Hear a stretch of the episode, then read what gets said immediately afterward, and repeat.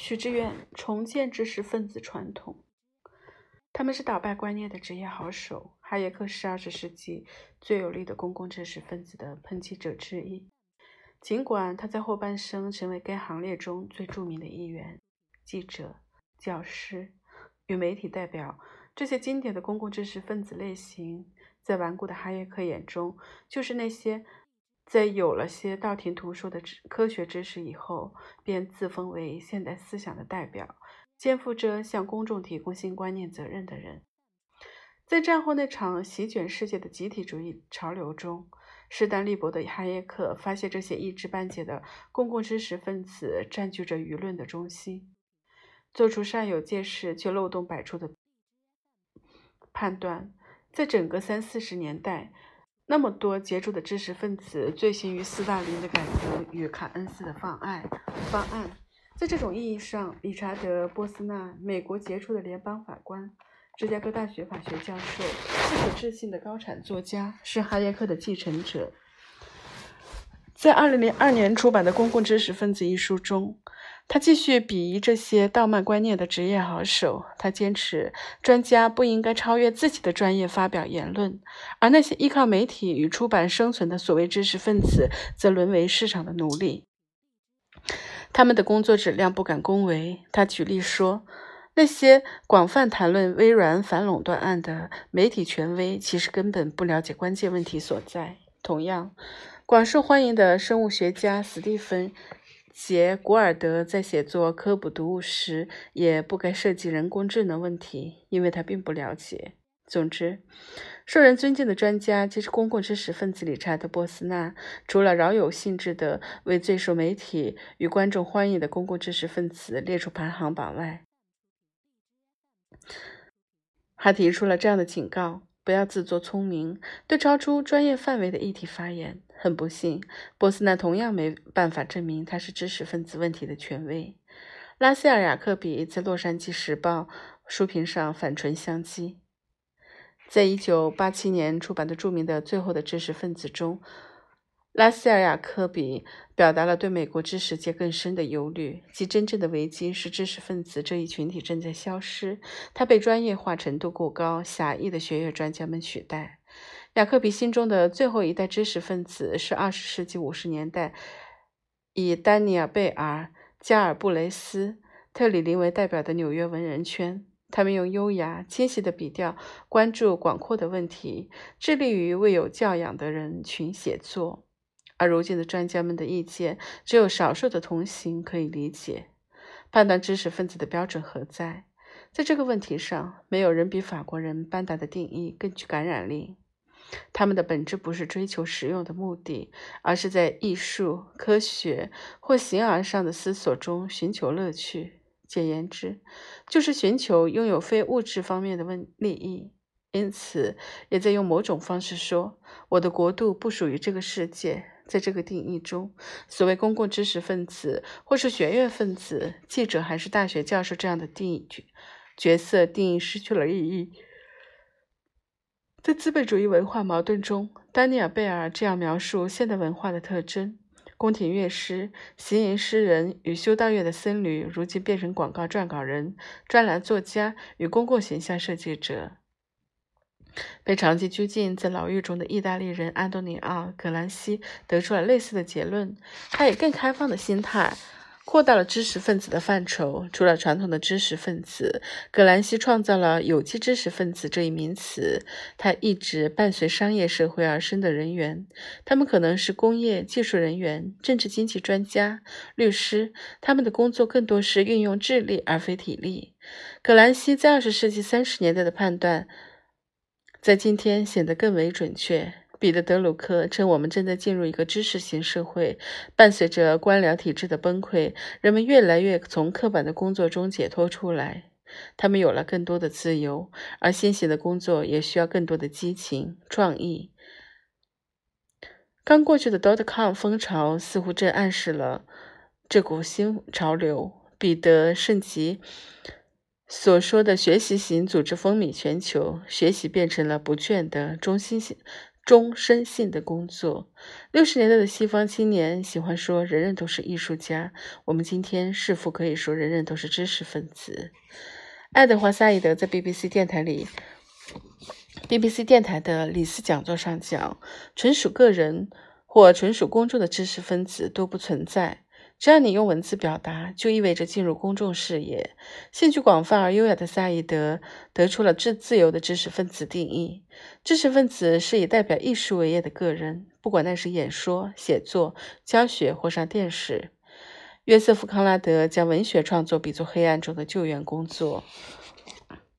作家们将人们从无意识的黑暗状态中拯救出来，而在班达。雅克比与萨义德心中，知识分子则一直在打破日常生活的平庸与乏味。他们的武器是强烈的好奇心，而敌人则是一切循规蹈矩与面目可憎的重复。我们力图赋予暗淡的现实生活以意义。让我们回到哈耶克与波斯纳的嘲讽。我承认他们的批评都有道理。他们厌恶的是那些未经思考便盲从既有观念的应声筒。但是他们的偏激妨碍了他们看到更深的危机。知识分子的真正陷阱是沦为过度专业化与技术化的陷阱，失去了对更广泛是、广泛是、广阔世界的好奇心。他们不是过度传播新观念，而是对新观念浑然不觉。况且，我们不应要求每一位活跃思想的知识分子都做出正确的判断。他们最重要的职责是保持不停的思考。当这场争论跳跃到中国的语境时，我们则面临更加复杂的情况。长期以来，我们将知识分子的角色混同于各种类型的技术专家、工程师、医生或是社会学教授。只要他们占有专业知识、受过大学教育，他们就是知识分子。但同时，我也要承认，将知识分子这一角色过于理想化，同样是个错误。一些中国学者顽固地将之塑造成类似索尔仁尼琴那样的异议分子，他们只强调知识分子批判性的一面，却忽略了批判本身并非目的。而当为了批判而批判时，批判本身就成了一种机械的重复，它失去了知识分子最尊尊贵的、最珍贵的思考与创造精神。作为二十世纪九十年代成长。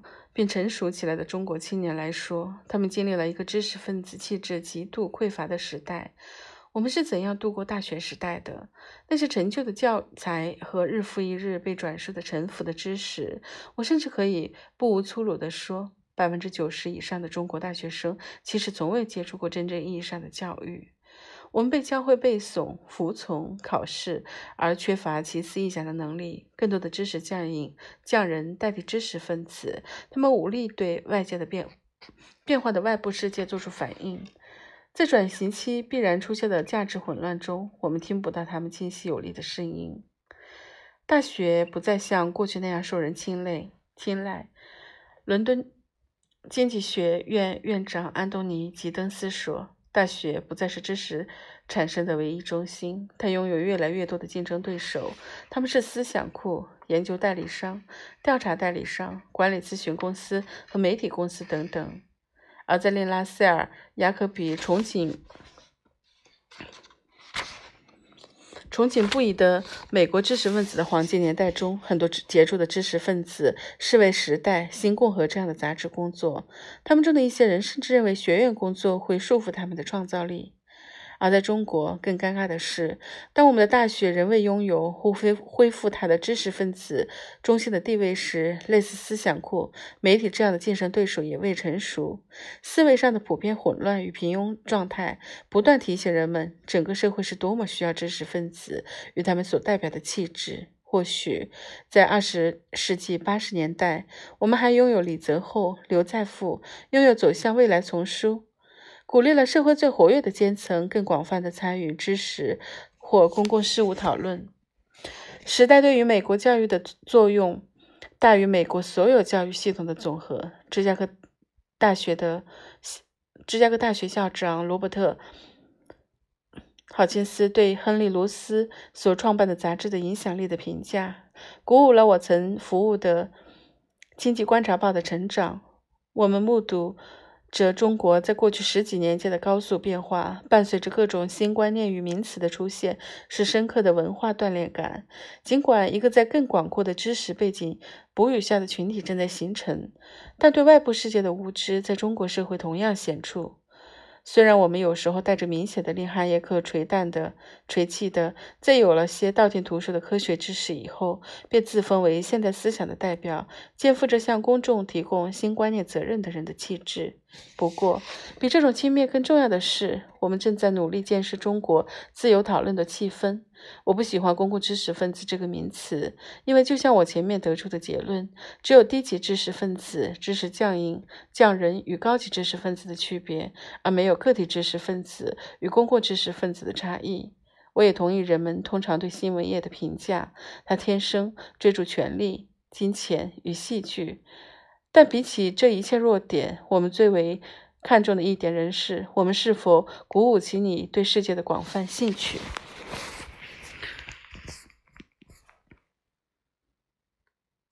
嗯，这是单向街，就是单向街这个杂志的，应该是第五期的五期嘛。然后第五期的题目是反智的年代，人人都是知识分子。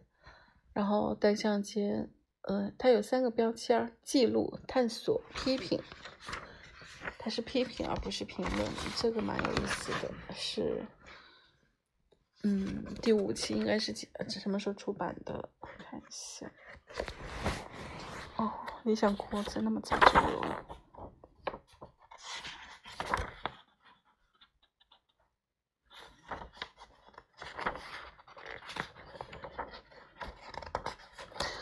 很诧异，就多转于这个书是一个是大连的一个图书馆的。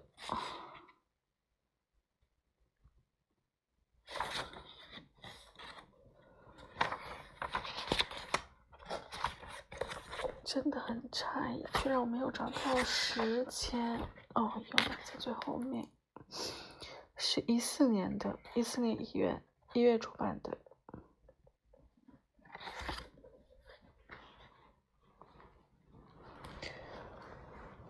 然后，嗯，希望又能重新开始录音频吧，好长好长好长时间没有读了。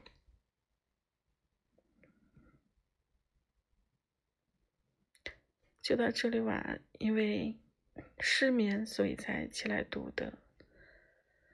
如果在夜班听到了，也祝你早点入睡，晚安。